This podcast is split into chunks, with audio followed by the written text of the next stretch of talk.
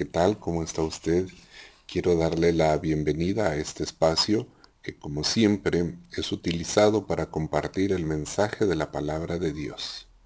Y el mensaje de esta tarde se titula Una llave, una llave muy importante, la adoración. Esta es la primera de dos partes en la que vamos a estar estudiando el efecto positivo que tiene en nosotros la adoración.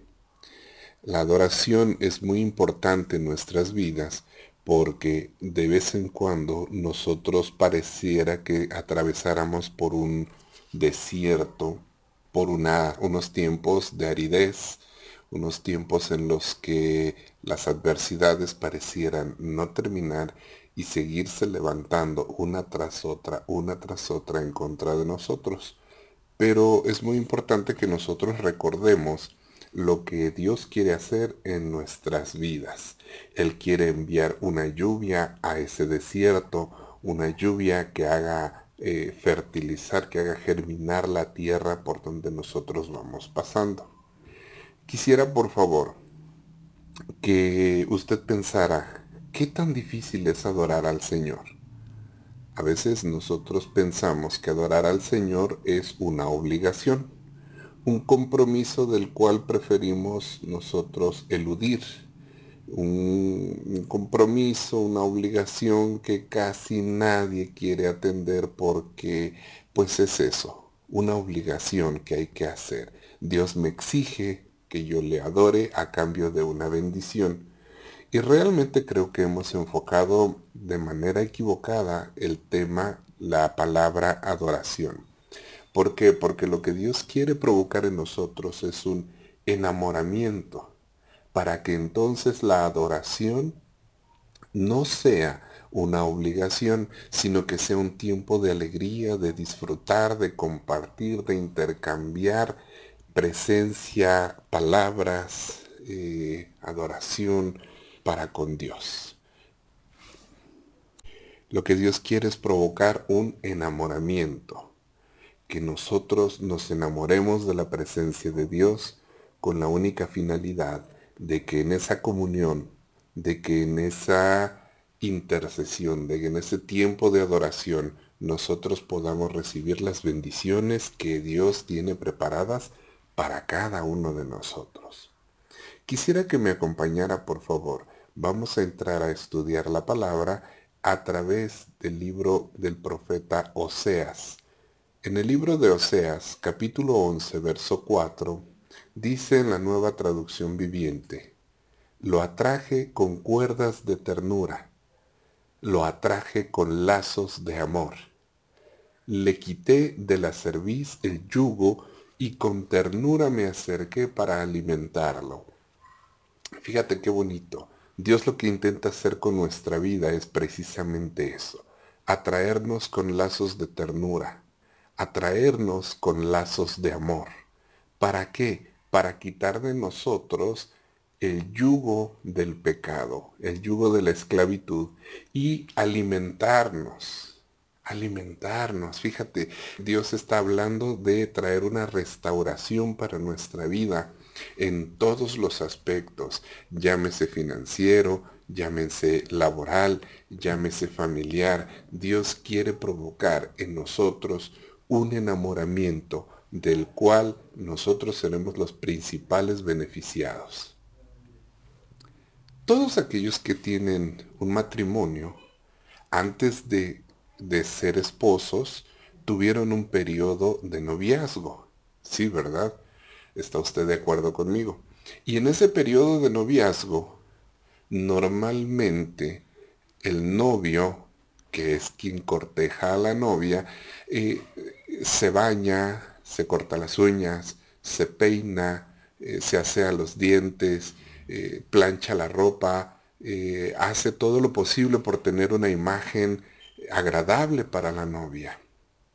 La novia hace lo propio, se arregla, se peina, procura dar su mejor imagen. Y esto no por obligación, ¿verdad? Esto normalmente lo hacemos porque queremos nosotros agradar a aquella persona y sabemos que lo podemos hacer hasta con los mínimos detalles. Imagínese usted, hagamos una construcción mental. El chico de pronto no tiene para darle un regalo muy caro a su novia. Sin embargo, pasa por el jardín de casa y antes de salir nota que hay una pequeña flor por ahí que acaba de abrir sus pétalos, que se acaba de abrir. Entonces se le ocurre el detalle de cortar esa flor y llevársela a su novia. La novia recibe esa flor como si fuera el ramo más caro del mundo, ¿no es cierto? ¿Sabe por qué sucede eso? Porque hay un enamoramiento, porque esos actos no están obligados, esos actos no están siendo generados o impulsados por una obligación, sino más bien como un acto de amor. Y eso es lo que Dios quiere eh, lograr en nosotros, quitar el yugo de esclavitud, quitar el yugo del pecado para que nosotros podamos acercarnos a Dios. Acompáñenme por favor al libro de Zacarías, capítulo 12, versículo 10. Y vamos a leer este, este versículo que a la letra dice, Y derramaré sobre la casa de David y sobre los moradores de Jerusalén espíritu de gracia y de oración, y mirarán a mí, a quien traspasaron, y harán llanto sobre él como llanto sobre el unigénito, afligiéndose sobre él como quien se aflige sobre el primogénito. Fíjate, vamos a centrarnos en la primera parte del versículo. Dice en el libro de Zacarías, derramaré. La palabra derramaré habla que Dios va a derramar a derramar. enseguida vamos a ver de qué manera lo hace, pero quiero que notes esto. Dice, y derramaré sobre la casa de David y sobre los moradores de Jerusalén un espíritu de gracia y de oración. Mucha atención. En el Antiguo Testamento, eh, el Espíritu Santo de Dios reposaba sobre algunas personas generalmente sobre los sacerdotes, sobre los profetas o en algunos reyes también. Y en este momento Dios está diciendo, estoy eligiendo a la casa de David para derramar de mi espíritu. Pero no solamente la casa de David, también voy a derramar de mi espíritu sobre todos los moradores de Jerusalén. Es decir, Dios está seleccionando a todo un pueblo para que ese pueblo reciba el espíritu de gracia y de oración que Dios está regalando. ¿Qué le parece? Ahora, quisiera por favor que me acompañara y viéramos cómo va a derramar Dios de su Espíritu Santo. Acompáñame y vamos a leer el libro de Joel, capítulo 2, versículo 23. Libro de Joel, capítulo 2, versículo 23, que nos dice, vosotros también, hijos de Sión, alegraos y gozaos en Jehová vuestro Dios, porque os ha dado la primera lluvia arregladamente, y hará descender sobre vosotros lluvia temprana y tardía como al principio. Entonces vamos a recapitular cómo va a derramar Dios de su Espíritu Santo, lo va a derramar como si fuera una lluvia, una lluvia temprana y una lluvia tardía. Normalmente los agricultores gustan de este tipo de lluvias porque ayudan a que el campo, lo que han sembrado en el campo, esté germinando, esté eh, fortaleciendo, se esté hidratando con este tipo de lluvias. Se caracterizan porque estas lluvias no son torrenciales. Eh, me refiero a que no llueve con fuerza, no son tormentas eléctricas o, o una especie de lluvia torrencial que lava la tierra, sino más bien son lluvias que están pensadas para germinar la tierra. Y de esa manera Dios va a derramar de su Espíritu Santo. Y usted entonces puede ser que por ahí se pregunte, ¿Y para qué derramará Dios el Espíritu Santo? Esta explicación lo vamos a encontrar en el libro del profeta Isaías, capítulo 11, versículos 1 y 2. Acompáñeme a leerlo, por favor. Isaías capítulo 11, versículos 1 y 2. Dice el verso 1, Del tronco de Isaí brotará un retoño, un vástago nacerá de sus raíces. El verso 2 dice, el Espíritu del Señor reposará sobre él, espíritu de sabiduría y de entendimiento, espíritu de consejo y de poder, espíritu de conocimiento y de temor al Señor. Fíjate qué interesante, porque dice la palabra de Dios que de, del tronco de Isaí, nacerá un vástago, es decir, nacería un hombre que habla de nuestro Señor Jesucristo. Sobre este vástago, el Espíritu del Señor pondrá sobre él un espíritu de sabiduría, un espíritu de entendimiento, un espíritu de consejo y de poder, espíritu de conocimiento y de temor al Señor. ¿Y qué va a suceder con todas, con todas estas características de que nos está hablando el libro de Isaías? La sabiduría, el entendimiento, el consejo, el poder, el conocimiento y el temor del Señor. Pues queremos expresar el día de hoy que cuando nosotros abrimos nuestro corazón al Espíritu Santo de Dios, cuando nosotros abrimos nuestro corazón al Señor Jesucristo, ese mismo Espíritu que estaba sobre el Señor Jesucristo viene a reposar sobre cada uno de nosotros y comienza a impartirnos sabiduría, comienza a impartirnos entendimiento, podemos ser gente que da un buen consejo, podemos ser personas que tenemos poder para derrotar al enemigo, podemos eh, ser eh, personas que tenemos el espíritu de conocimiento y de temor al Señor.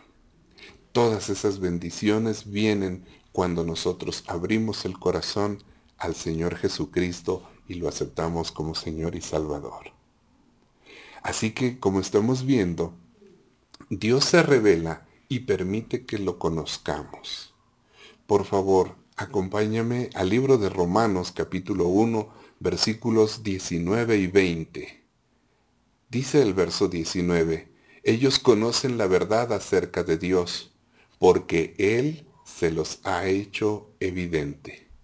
Pues desde la creación del mundo, todos han visto los cielos y la tierra, por medio de todo lo que Dios hizo ellos pueden ver a simple vista las cualidades invisibles de Dios, su poder eterno y su naturaleza divina, así que no tienen ninguna excusa para no conocer a Dios.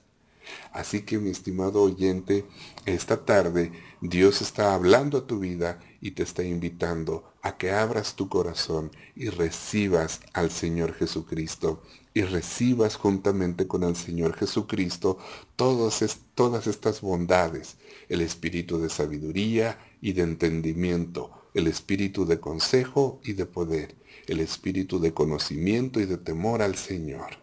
¿Qué te parece? Acompáñame, vamos a ver otra escritura para reforzar esto que estamos platicando en el Evangelio según San Juan, capítulo 4, versículo 22. Dice de la siguiente manera, Vosotros adoráis lo que no sabéis, nosotros adoramos lo que sabemos, porque la salvación viene de los judíos. Y esta es una verdad impresionante, porque nadie puede adorar a Dios si no le conoce? Si yo no conozco a Dios, si yo no conozco la naturaleza de Dios, no conozco al Espíritu Santo de Dios, no puedo adorarlo. Entonces se convierte a mí como si fuera una carga, como si fuera una obligación, y tengo que adorar a Dios porque así lo dice, porque así lo ordena, pero realmente a mí no me interesa adorar a Dios. Cuando debería ser lo contrario, cuando Tú y yo venimos y conocemos todas las bondades que recibimos a través de abrir nuestro corazón a nuestro Señor Jesucristo. Recibimos el mismo espíritu que estaba reposando sobre Él, con la ventaja de que ahora nosotros conocemos a quién estamos adorando y eso nos permite tener tiempo de calidad con Dios y eso nos permite tener una comunión más íntima, una comunión más prolongada, no solamente eh, tener tiempos de oración de cinco minutos, decir Padre nuestro que estás en el cielo y, y bueno, ¿qué más te digo? Ya te dije, ah, sí, necesito zapatos, o también necesito ropa, lo de la renta, y ¿qué más te digo? ¿Qué más te digo? Bueno, ya, ¿cuánto pasó? Diez minutos, híjoles, mm, me dijeron que tenía que orar más tiempo, pero ¿qué más te digo? Y se nos acaban las palabras los recursos se nos acaban porque estamos viendo a un Dios que solamente sirve para cubrir necesidades y no estamos viendo a un Dios como si fuera Padre, a un Dios que puede bendecirnos en muchas más áreas de las que nosotros estamos pidiendo. Vemos a Dios como si fuera una máquina expendedora de milagros, a la que nosotros le depositamos una moneda que es una oración, y podemos seleccionar el milagro que necesitamos. Una vez que recibimos el milagro, ya no necesitamos volver a adorarle porque, ¿para qué? Hasta que yo tenga necesidad una vez más. Y esa es una concepción, esa es una interpretación equivocada que Dios quiere corregir en esta tarde. Dios quiere que nosotros adoremos no solo por lo que sabemos, sino también por lo que conocemos. No quiere Dios que se acerque su pueblo a ciegas, sino que se acerque conociendo y sabiendo de todas y cada una de las bondades.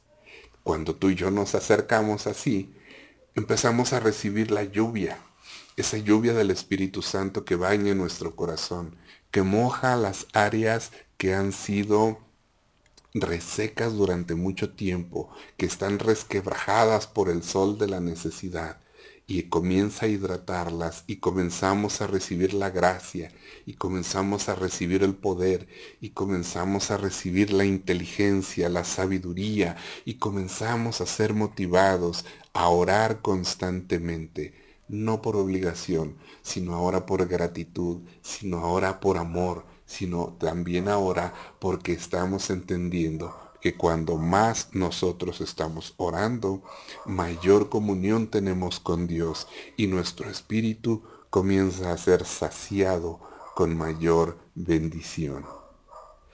Quisiera terminar esta primera parte eh, haciendo una observación.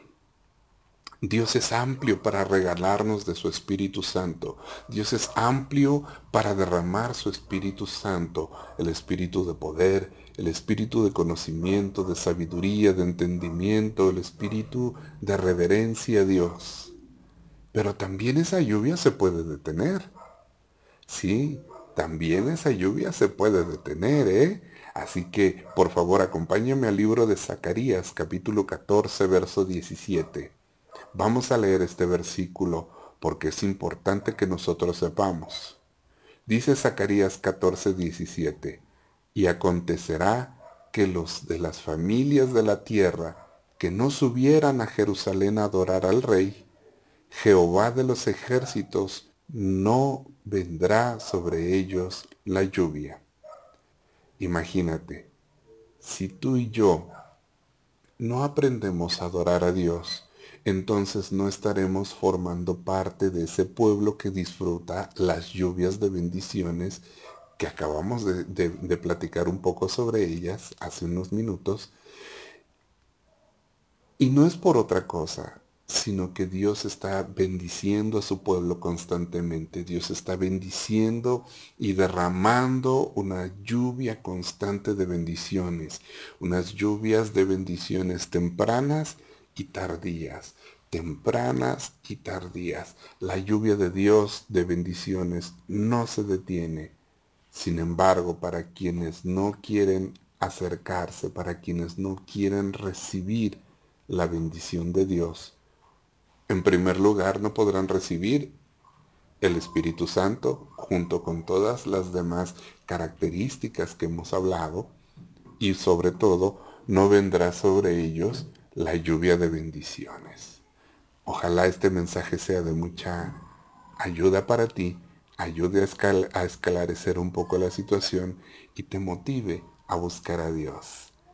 Quisiera decirte que vamos a dejar por esta ocasión la primera parte y en breve estaremos grabando la segunda parte. No te la pierdas. Dios te bendiga.